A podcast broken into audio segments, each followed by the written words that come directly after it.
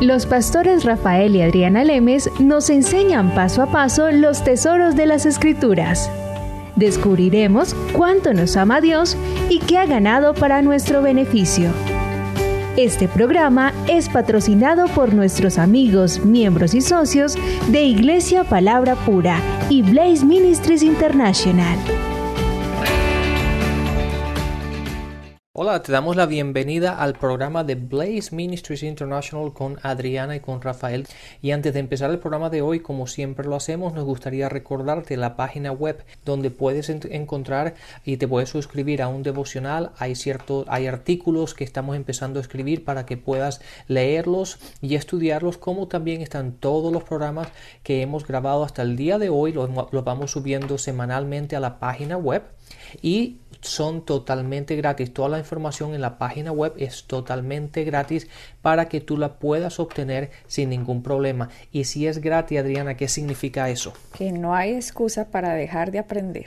Exactamente, si no hay excusa, tienes que hacerlo. Está totalmente gratis ahí a tu disposición para que los bajes, para que los oigas directamente, para que los pongan en cualquier, en cualquier aparato, sea el iPhone, un iPad o cualquier MP, MP3 y puedas escuchar y seguir, eh, y, y seguir creciendo en el conocimiento de la palabra. Bueno, Adriana, o vamos a empezar el tema de hoy y vamos a hablar sobre los bautismos. Y yo sé que hay ciertas personas que te han escrito y han hecho unas ciertas preguntas con respecto a los bautismos y eso es lo que nos gustaría hablar del tema de hoy.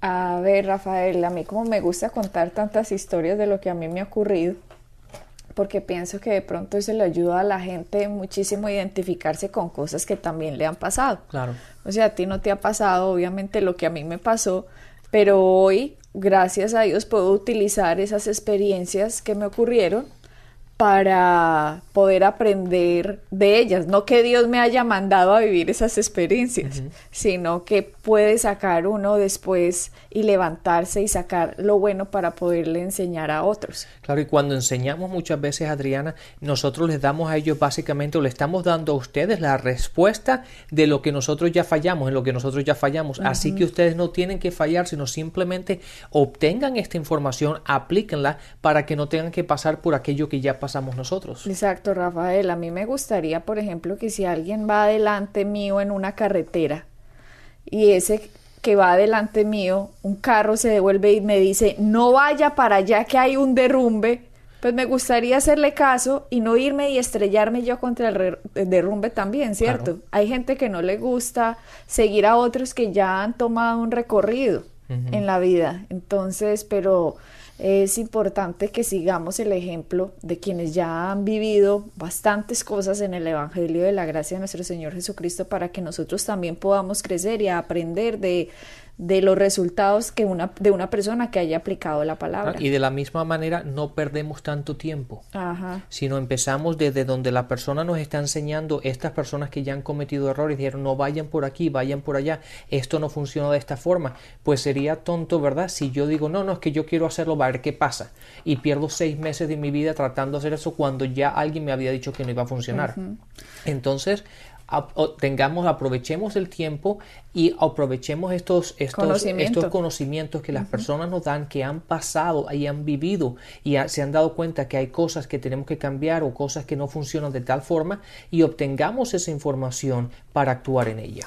Yo hace muchísimos años, Rafael, eh, una familia a la que yo quiero muchísimo, eh, les había hablado de Cristo y por una tragedia que ellos, que ellos y nosotros, bueno, más bien que todos vivimos en esa familia, ellos se quisieron acercar al Señor, pero yo era como la única persona cristiana en esa época que ellos conocían. Entonces yo les estuve hablando eh, de Dios acerca de esta tragedia, no, no acerca de la tragedia, sino a causa de la tragedia. Entonces se abrieron como a que les hablara de Jesucristo. Y hablándoles de Jesucristo, varias personas decidieron tomar la acción de confesar a Jesucristo como su Señor y Salvador, creyeron en Él.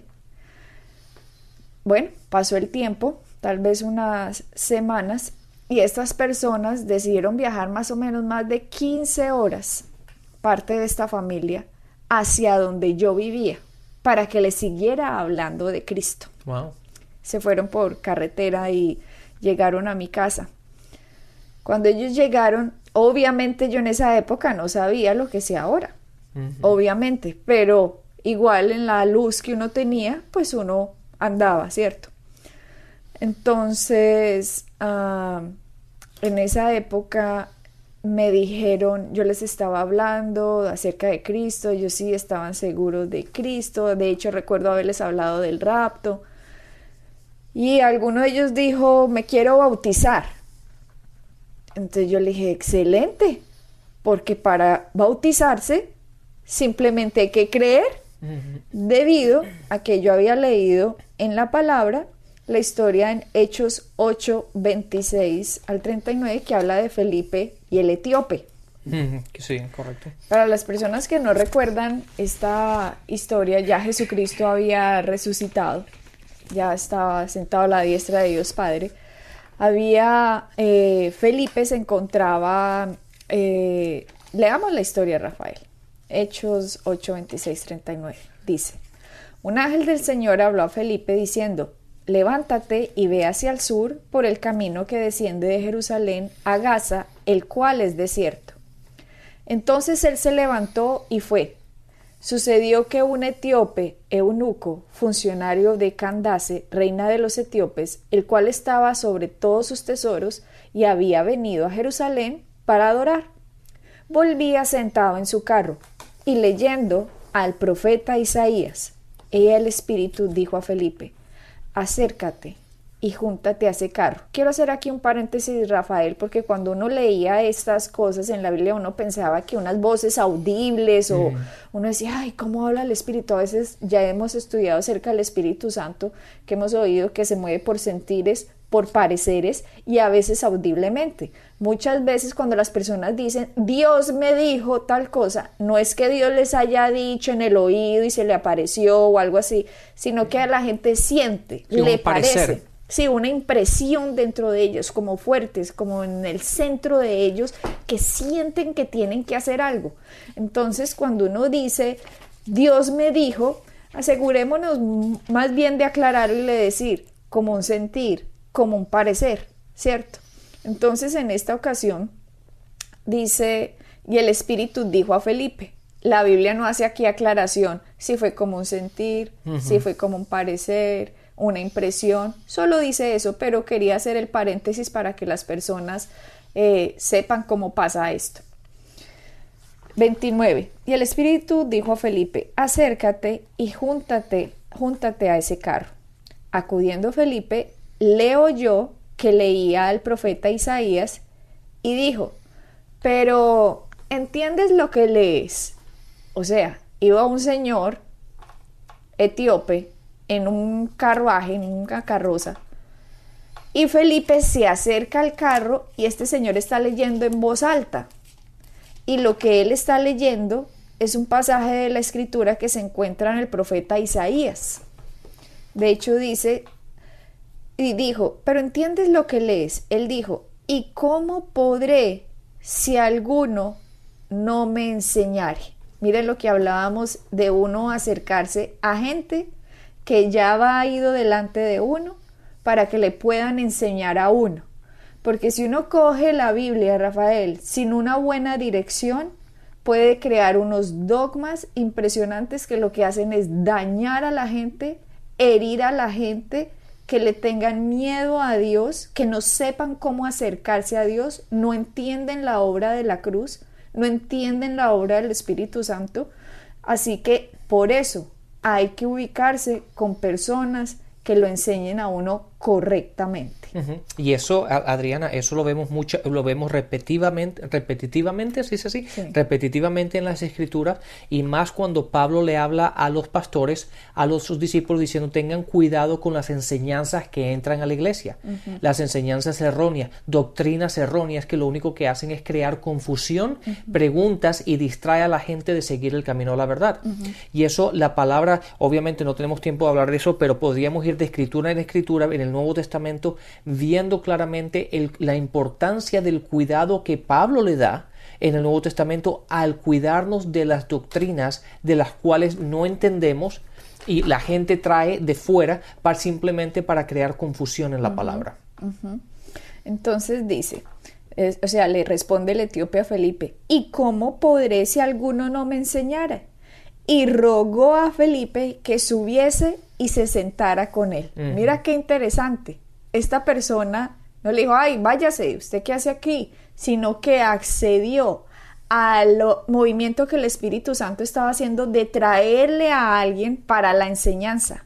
Esto eh, las personas deben querer, Rafael, porque nosotros podemos estar en la radio dos veces a la semana o podemos tener todos los programas en la web gratis, pero si a alguien no le importa, no le interesa, no tengo tiempo, es que estoy muy ocupado, no está tomando la acción de este etíope que dice, y le rogó a Felipe que subiese y se sentara con él. Claro, la importancia, la importancia de poner prioridades en nuestra vida. Adriana, tú y yo cuántas veces hemos ido a conferencias donde han ido maestros de maestros y, la, y, la, iglesia está no ni siquiera el 50% lleno. ¿Por qué? Porque la gente no tiene tiempo, está distraída, está haciendo algo diferente.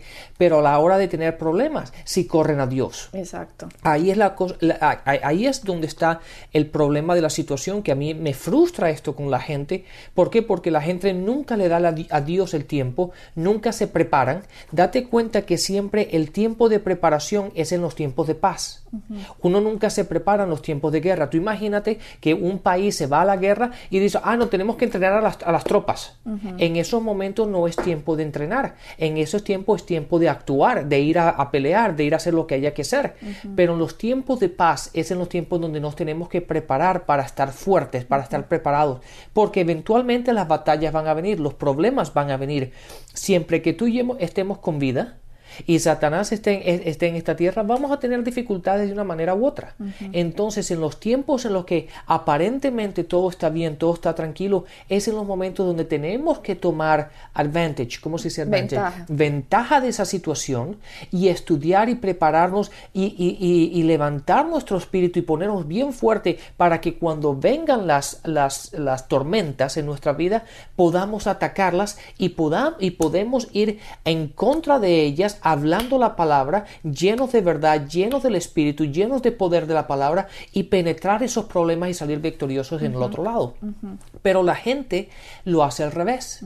En los tiempos de paz se relajan como si nada pasara no estudian. No estudian, no se, no se, no se dedican a, estudiar la palabra, a, orar, a meditar la palabra, a simplemente a llenarse de, la palabra, a llenarse de Dios, a llenarse de esas cosas que lo van a edificar, ¿verdad?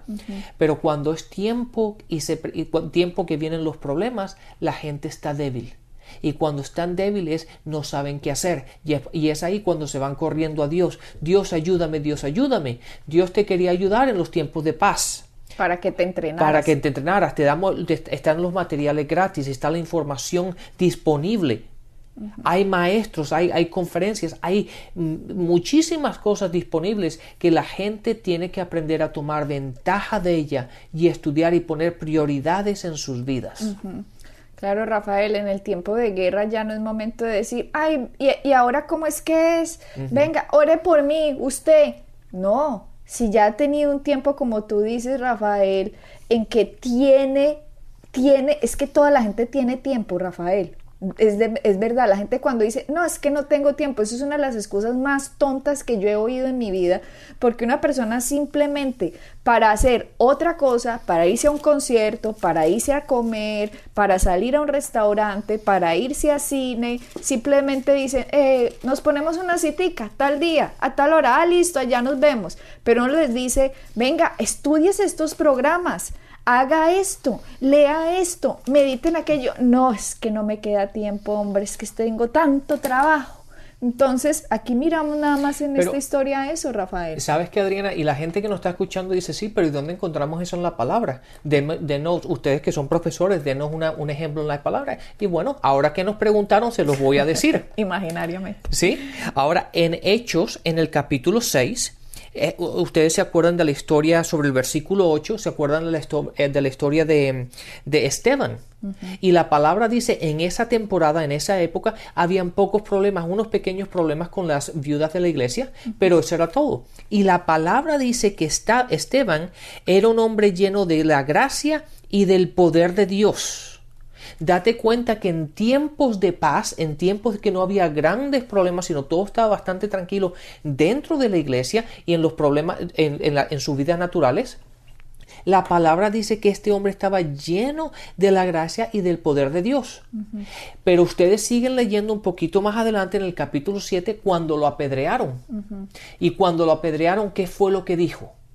Dijo, Dios, no le eches la culpa a ellos porque ellos no saben lo que están Salieron haciendo. las escrituras de él. Exactamente. ¿Por qué? Porque en los tiempos de paz él se preparó, estaba lleno del poder de Dios, lleno del, del, Espíritu de, Dios, lleno de la gracia de Dios, lleno de la palabra. Y entonces cuando vinieron a apedrearlo, lo estaban apedreando, él pudo decir, Dios, no le, eche, no, no le eches la culpa a ellos porque ellos no saben lo que están haciendo. Pero ¿cómo respondería una persona? Si no hubiese tomado ventaja en los tiempos de paz para prepararse. Para estar lleno de la gracia de Dios, para estar lleno del poder de Dios, lleno del Espíritu de Dios, no lo hubiese podido responder. hubiera dicho Dios, ¿por qué me mandaste a pedrear? Sí, ahí, sí hubieran, ahí sí le hubieran dicho que fue Dios el que mandó a hacer eso. Sí, ahí hubiesen cogido el Antiguo Testamento y Dios manda fuego del cielo, ¿no? Y quémalos a todos. Pero ahí está la diferencia en una persona que ha puesto las prioridades donde deben estar en su vida. Y la palabra de Dios, la comunión con Dios es primordial en nuestra vida como cristiano. Bueno, entonces seguimos con la historia de eh, el etíope y Felipe, cuando Felipe en el versículo 31 del capítulo 8 le rogó que se subiese y se sentara con él. El pasaje de la escritura que leía era este. Como oveja a la muerte fue llevado, y como cordero mudo delante del que lo trasquila, así no abrió su boca. En su humillación no se le hizo justicia, mas su generación, ¿quién la contará? Porque fue quitada de la tierra su vida. Respondiendo el eunuco, dijo a Felipe, Te ruego que me digas, ¿de quién dice el profeta esto? ¿De sí mismo o de algún otro. Imagínate, estaba leyendo nada más una de las profecías más impresionantes que encontramos en el Antiguo Testamento, Isaías 53, de lo que iba a suceder con el Hijo de Dios, que se iba a ser hombre y que iba a llevar la maldición en la cruz por amor de Dios al hombre para que en el que en él creyera se salvara y tuviera herencia en el significado de lo que él iba a ganar. Exactamente.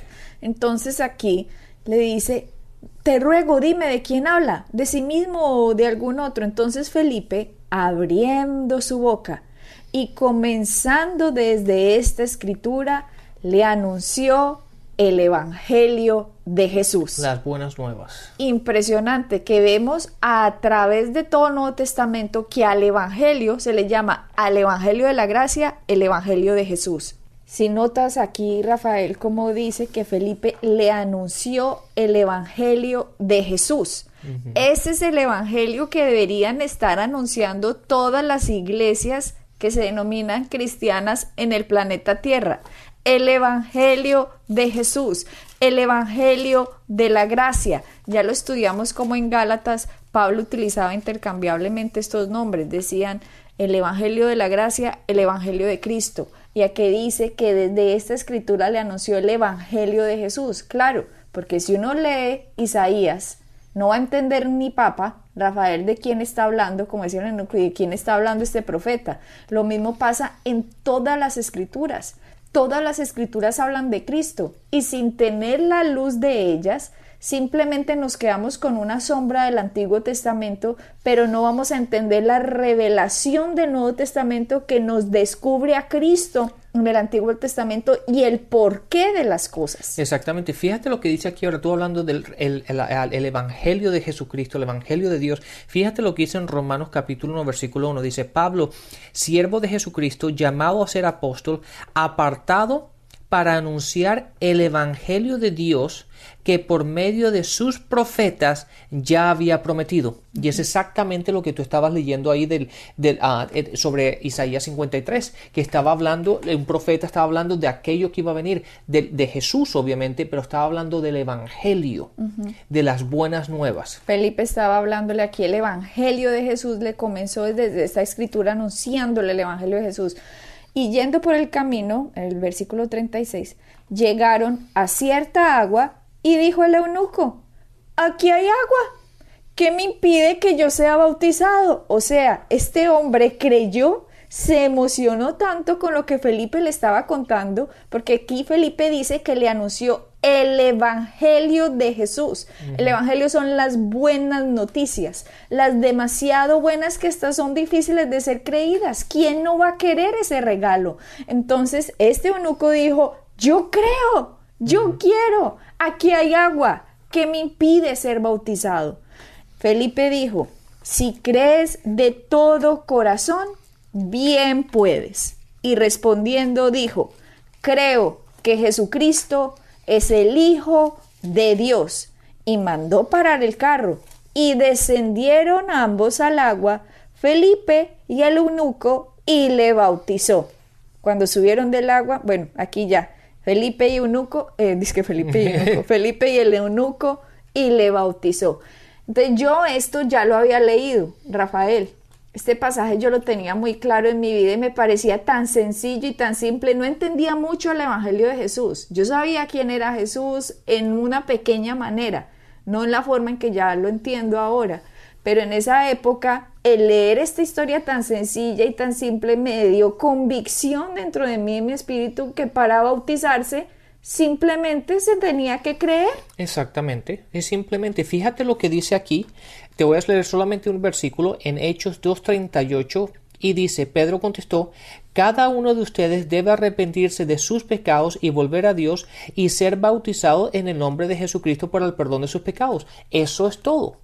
Es simplemente cuando tú crees, ¿verdad? Que, es, que Jesucristo es el Hijo de Dios, que Él vino ¿verdad? Que Él murió por ti. Cuando tú crees eso en tu corazón, no hay nada, absolutamente nada que te impida el ser bautizado. Y en Jesucristo está representada toda la deidad de Rafael. Entonces creer en Él, creer en el enviado de Dios, creer en que fue ungido por el Espíritu Santo y con poder para hacer las señales y las obras que hizo, para venir y derrotar las obras de Satanás. ¿Quién, quién no va a querer ese Dios tan grande y tan hermoso? Entonces, Rafael, teniendo esto tan sencillo, cuando estas personas vinieron, esta familia vino a que les hablara de Cristo y me dijeron, quiero ser bautizado. Yo dije, muy sencillo, dije yo. ¿Dónde hay agua? ¿Dónde hay agua? Pero no, yo creo que yo no lo puedo hacer. Aunque yo era cristiana, como no había tenido dirección de cómo se hacía un bautismo, Rafael, yo pensé que tenía que ser hecho por los, mejor dicho, los más grandes de la iglesia o lo que sea. Entonces me llevó a esta familia, a donde un pastor que conocía, muy famoso, no era muy famoso en esa ciudad. Entonces los llevo allá, nos dieron una cita, por medio de alguien conseguí la cita, llego con la familia, nos sentamos todas esas personas y le presento al pastor la, la, el, pues, el motivo. Entonces yo toda feliz porque yo dije, no, ya, ya tengo, ya sé en dónde, ya, ya estaba en la piscina, en donde se iba a hacer, ya estaba todo, solo necesitaba que alguien lo hiciera. Entonces cuando se lo dijimos, él dijo, no, no, no, no, no, ellos no se pueden bautizar. Y yo, ¿y por qué no? Porque tienen que hacer un curso de nueve meses. Y yo, pero es que ellos vienen desde la otra punta del país hasta aquí, vienen manejando, creen en Jesucristo, lo han recibido como Señor y Salvador y se quieren bautizar simplemente como una respuesta de la fe que tienen. ¿No? porque si yo hago eso los puedo maldecir. Vea, Rafael, cuando me dijo eso yo me puse como un tomate de roja de la rabia que me dio. Y yo, ¿cuál maldecir ni qué maldecir? Tengan en cuenta que estaba hablando con una persona bien importante. Yo, ¿cuál maldecir ni qué maldecir? Entonces usted me va a cambiar la historia que está en la Biblia del eunuco con Felipe. Se va a inventar otro evangelio diferente a eso tan sencillo. Entonces él ya se paró también como otro tomate, porque me imagino que nadie le habla así al Señor. Entonces me dice, eh, cuando él dijo eso, los que iban conmigo, ay, Dios nos va a maldecir si nos bautizamos. Ay, no, yo no quiero que Dios me maldiga. Claro, esa simple respuesta de él los llenó de miedo en un acto tan precioso como es el bautismo. Adriana, fíjate lo que dice y te voy a leer las palabras de Jesús. Ustedes lo van a encontrar en Marcos 16, el versículo 15 dice, estas son las palabras de Jesús. Si van a subir, le va a ver que está en rojo. Dice, entonces les dijo, vayan por todo el mundo y prediquen. ¿Qué van a predicar? Las buenas nuevas, el Evangelio. A todos, ¿verdad? A todos. El que crea y sea bautizado será salvo. Ahí no dice que vayan, prediquen y hagan un seminario de nueve meses y enséñenle todas las cosas por nueve meses asegurándose de que entiendan. No dice nada de eso, dice, vayan por todo el mundo, prediquen las buenas nuevas. Y el que crea, será bautizado. y sea bautizado será salvo. El énfasis estaba en creer. Eso es el único que... Y el que crea, Rafael es que nosotros, los, nosotros los humanos, ¿verdad? Nos gusta complicar las cosas cuando no simplemente vemos lo que dice la escritura. En ninguna parte encontramos a que Pablo, si vamos a, podemos ir por el libro de Hechos, que Pablo le dijo, ¿para qué necesito para ser, para, para recibir a Cristo, para ser bautizado? Y Pablo respondió, simplemente creer en Él. Eso es todo lo que se necesita. Entonces, ¿por qué complicamos la vida y complicamos la situación de decirle, no es que tienes que hacer esto, no es que la doctrina, no es que la dominación? Absolutamente no. Vayamos a la palabra y la palabra dice, simplemente para ser bautizado hay que creer. Y eso es todo. Así de sencillo. O sea que, Rafael, el bautismo es simplemente una acción que yo tomo por mi creencia. Exactamente. El bautismo en sí no es lo que me salva a mí. Simplemente es el resultado de yo creer en Cristo y me quiero identificar con Cristo. Por lo tanto, hago caso del bautismo, que es sumergirme en agua. Pero, Rafael, es exactamente lo que pasa con Abraham. Abraham fue justificado por la fe, o sea, Abraham creyó.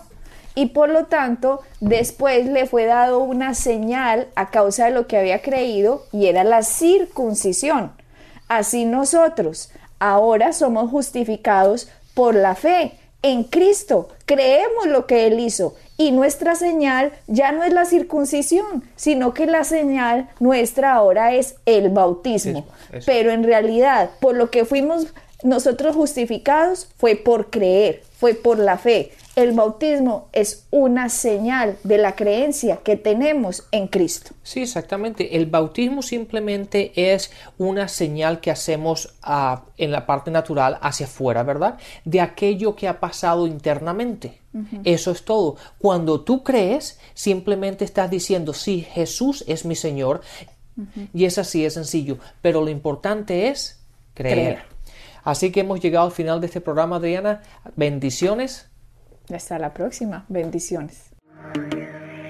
Pueden bajar nuestras enseñanzas en www.iglesiapalabracura.com y visitarnos en nuestra sede en la calle 21326.